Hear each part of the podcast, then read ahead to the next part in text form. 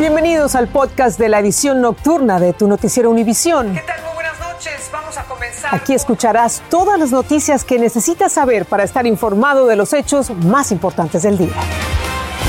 Lunes 27 de diciembre y estas son las principales noticias. Los Centros para el Control y la Prevención de Enfermedades anuncian que ya no es necesario que los contagiados con coronavirus guarden 10 días de aislamiento. Es suficiente solo 5 días. La medida se basa en estudios recientes. Autoridades de California dan a conocer imágenes de las cámaras de seguridad de la tienda Burlington, donde perdió la vida de un disparo la policía la adolescente hispana Valentina Orellana. Y legisladores dicen que aún hay esperanzas de que el Congreso apruebe la propuesta económica de la administración Biden para reconstruir la economía. Millones de familias se beneficiarían con la extensión del crédito fiscal por niños que contiene el proyecto. Comienza la edición nocturna. Este es Noticiero Univisión Edición Nocturna con Patricia Yañot. Hola, ¿qué tal? Muy buenas noches. Soy Carolina Rosario y les acompañaré esta semana en ausencia de Patricia Yaniot. Hay noticias para aquellos que deben aislarse porque acaban de contagiarse de COVID-19. Los CDC dijeron hoy que si la persona contagiada no tiene síntomas, ya no es necesario guardar 10 días de aislamiento y que sería suficiente con estar aislado solo 5 días. Directivos de los CDC dijeron que se basaron en datos científicos para esta recomendación que permitiría que la sociedad se mantenga funcionando de manera segura. Guillermo González nos informa sobre esta y otras nuevas recomendaciones. La nueva disposición de los CDCs se aplicará para quienes se contagien de COVID y no presenten síntomas. La nueva medida reduce a la mitad el tiempo de aislamiento también para quienes estuvieron en contacto directo con esas personas. El hecho es que si uno está asintomático y fue positivo, lo están reduciendo en este momento a cinco días en casa, más cinco días de utilizar un cubrebocas cuando está en la comunidad. A pesar del repunte dramático de nuevos casos de contagio por la variante Omicron, algunos dicen sentirse aliviados por la nueva medida. Los CDCs dijeron hoy que está demostrado que las personas contagiadas transmiten mucho más el virus dos días antes de tener síntomas y hasta tres días después. Bueno, sí, en realidad sí parece más para estar en lo normal, que es lo que deseamos. En opinión de este médico, mientras más detalles se conocen sobre el COVID, la ciencia tiene más elementos para tomar medidas.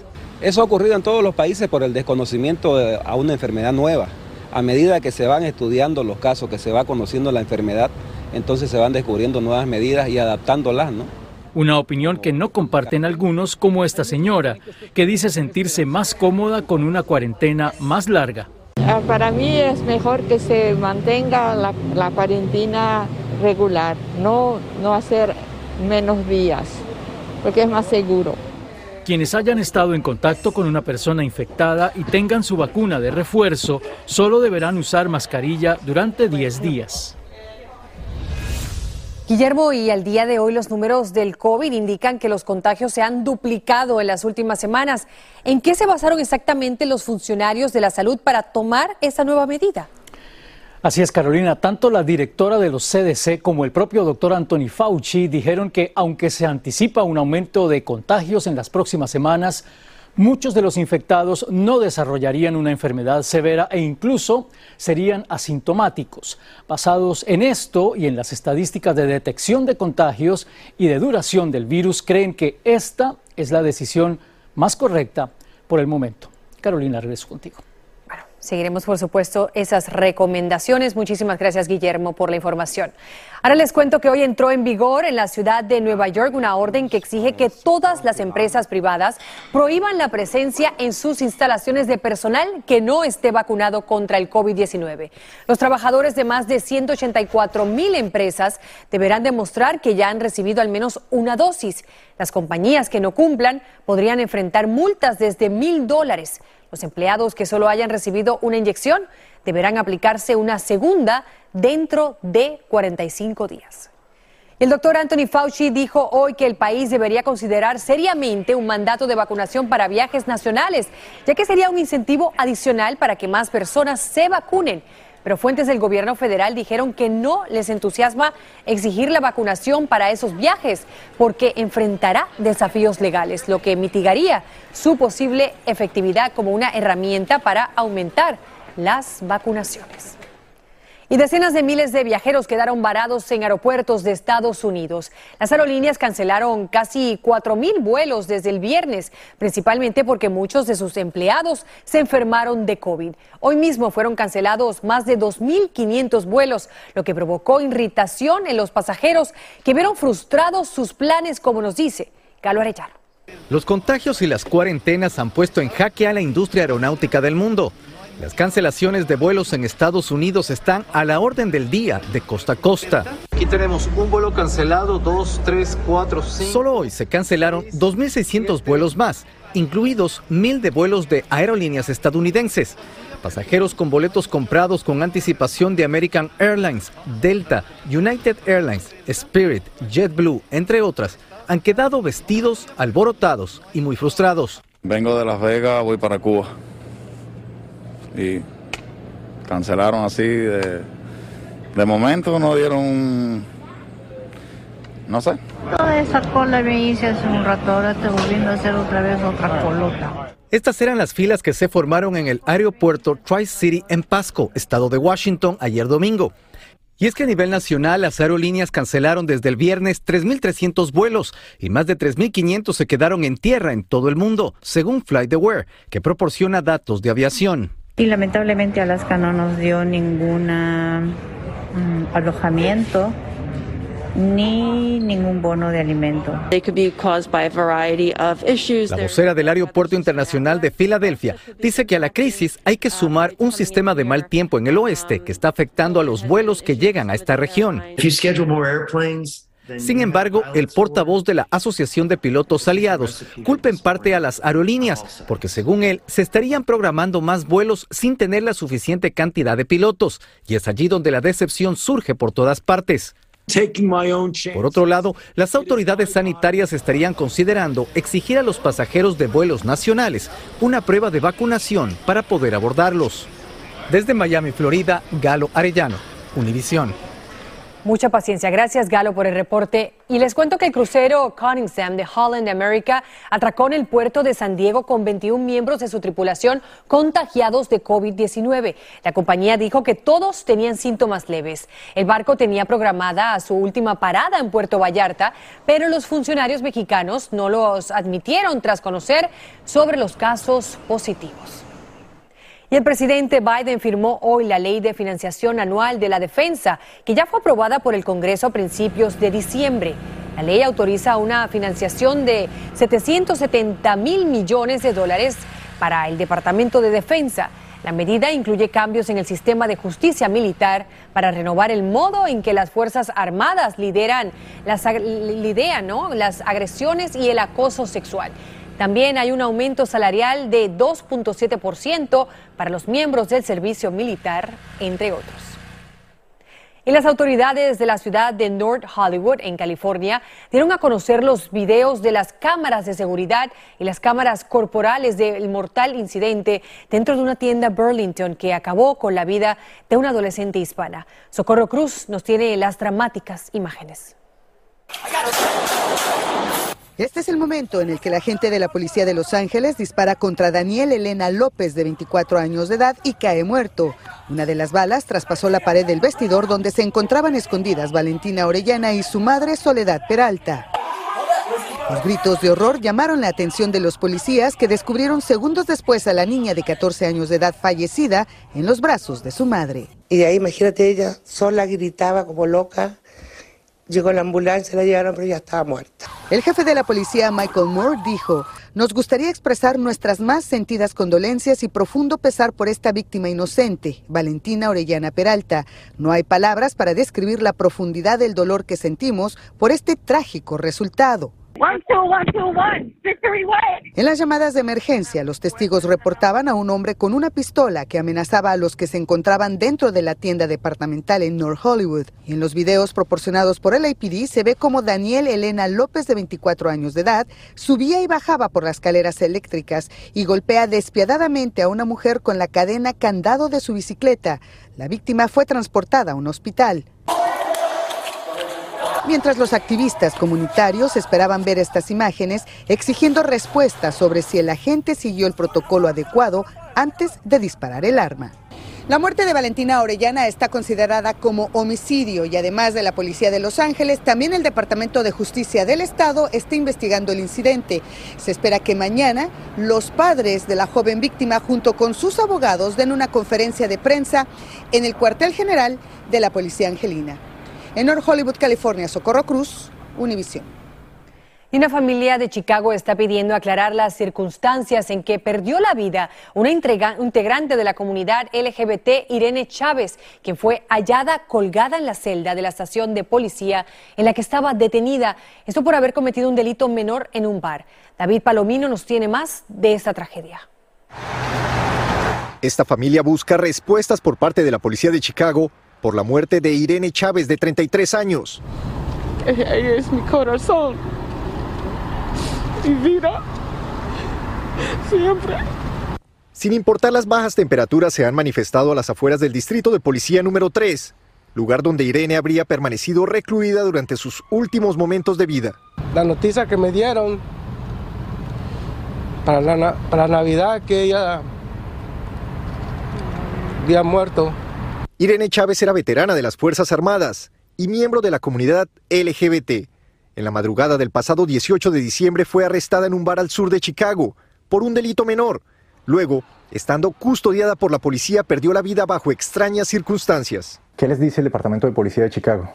El policía que vino a, hasta darnos el reporte a nosotros el día que había fallecido, este, que dijo que se había suicidado.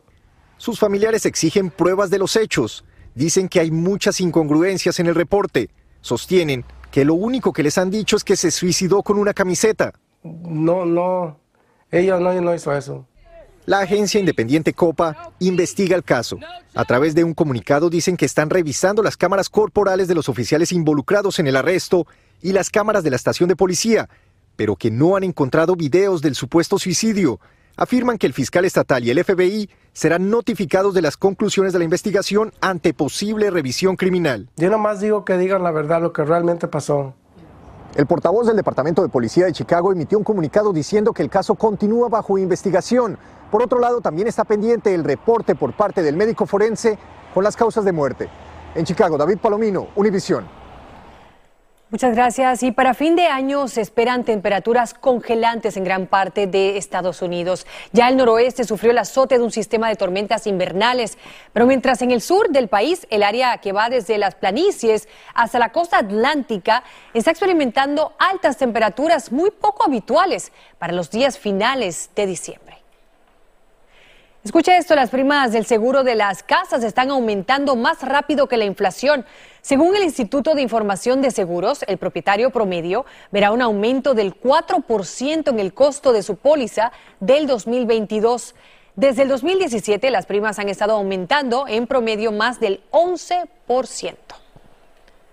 Y la administración de Biden está considerando duplicar la cifra de los pagos de febrero a unos 35 millones de familias con niños para compensar los pagos que probablemente no se harán en enero debido a la inacción del Congreso que no ha votado por la agenda económica del gobierno. María Rosa Luquini nos tiene detalles sobre esta extensión del crédito fiscal infantil. En la cuerda floja está la extensión del crédito tributario por hijos luego que el Congreso no llegara a un acuerdo sobre la propuesta de Build Back Better. Esto ante el rotundo rechazo del senador demócrata Joe Manchin.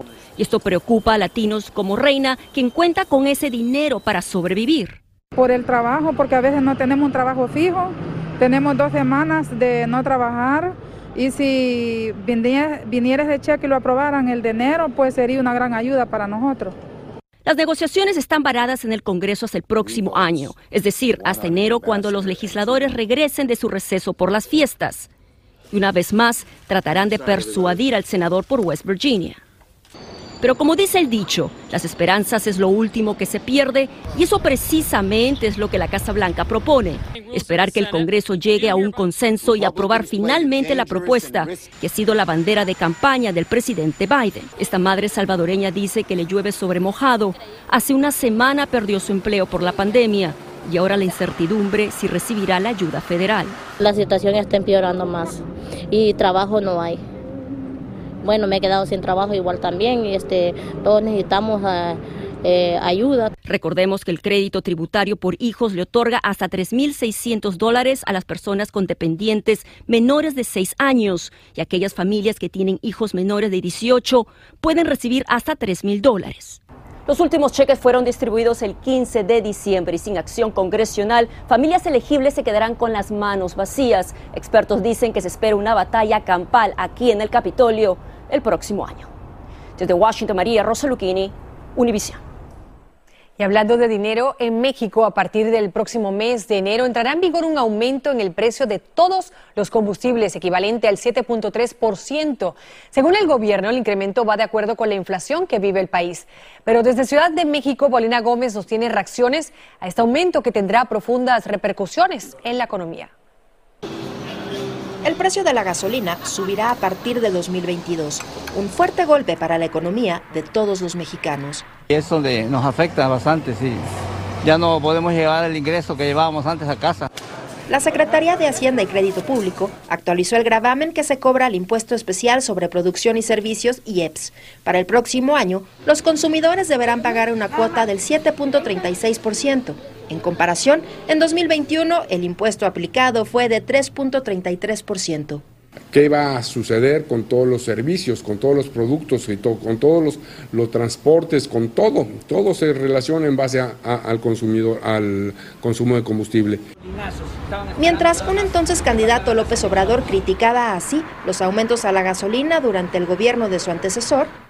Volvió subir la gasolina luego de que el mentiroso de Peña dijo que ya no iban a haber más gasolinazos. Con este incremento a la gasolina, el presidente López Obrador rompe una vez más su promesa de campaña de acabar con los llamados gasolinazos. En perjuicio de la economía familiar, de la economía del pueblo de México, haciendo más difícil la cuesta de enero en un escenario de inflación el precio de las gasolinas se conforma por el precio internacional del petróleo y por los impuestos del país. El refresco y los cigarros también serán más caros en 2022, pues su impuesto IEPS aumentará. Este incremento a los precios entrará en vigor el próximo primero de enero. En la Ciudad de México, Paulina Gómez Bulshiner, Univisión. Gracias, Paulina. Y les cuento esto, escuchen. Desde hace 11 años, un particular Santa Claus aparece cada Navidad en Tijuana para llevar alegría y ayudar a migrantes de muchos países que por meses esperan la oportunidad para cruzar a Estados Unidos. Cada año, Juan Alberto Figueroa, junto a varias organizaciones, entrega regalos, ropa, mantas, artículos de aseo y hasta comida caliente para que no se sientan olvidados en tiempos de Navidad. Un lindo gesto y hallan una segunda cápsula del tiempo bajo una estatua de Robert E. Lee en Richmond. Esperan que contenga una peculiar foto de Abraham Lincoln. Y un informe revela que las ventas minoristas en Estados Unidos aumentaron mucho entre el primero de noviembre y la víspera de Navidad. Tenemos más. Estás escuchando el podcast de tu noticiero Univisión. Gracias por escuchar. Los trabajadores que removieron una estatua de Robert Edward Lee en Richmond hallaron hoy una segunda cápsula del tiempo. La semana pasada hallaron otra, pero al abrirla vieron que no era lo que originalmente estaba enterrada allí desde, 1900, desde 1887. Mañana abrirán la caja de cobre y esperan que adentro tenga 60 artefactos confederados, así como una rara foto del presidente Lincoln en su ataúd. Y las ventas minoristas en este país aumentaron 8.5% entre el primero de noviembre y Nochebuena. Así lo mostró un informe de Mastercard que señaló que el incremento se debió principalmente a la compra de ropa. El informe reveló que muchas personas acudieron a las tiendas ante el temor por las demoras en los envíos de las compras por Internet. En breve le decimos en cuántas horas se construyó una casa de tres cuartos con una impresora. Estás escuchando el podcast de tu noticiero Univisión. Gracias por escuchar. Y para la despedida, una historia feliz. Una familia de Virginia ha recibido un regalo especial de Navidad este año. Es que la organización Habitat for Humanity les construyó una nueva casa impresa en 3D. La casa de hormigón de 1.200 pies cuadrados se construyó en solo 12 horas. Tiene tres dormitorios y dos baños completos. El hormigón de la casa puede resistir desastres naturales como tornados y huracanes. April Stringfield se mudó con su hijo de 13 años justo a tiempo para los días feriados. Felicidades a esta familia y con esto culminamos y les deseamos a todos unas buenas noches. Gracias por acompañarnos. Así termina el episodio de hoy de Tu Noticiero Univisión. Gracias por escucharnos.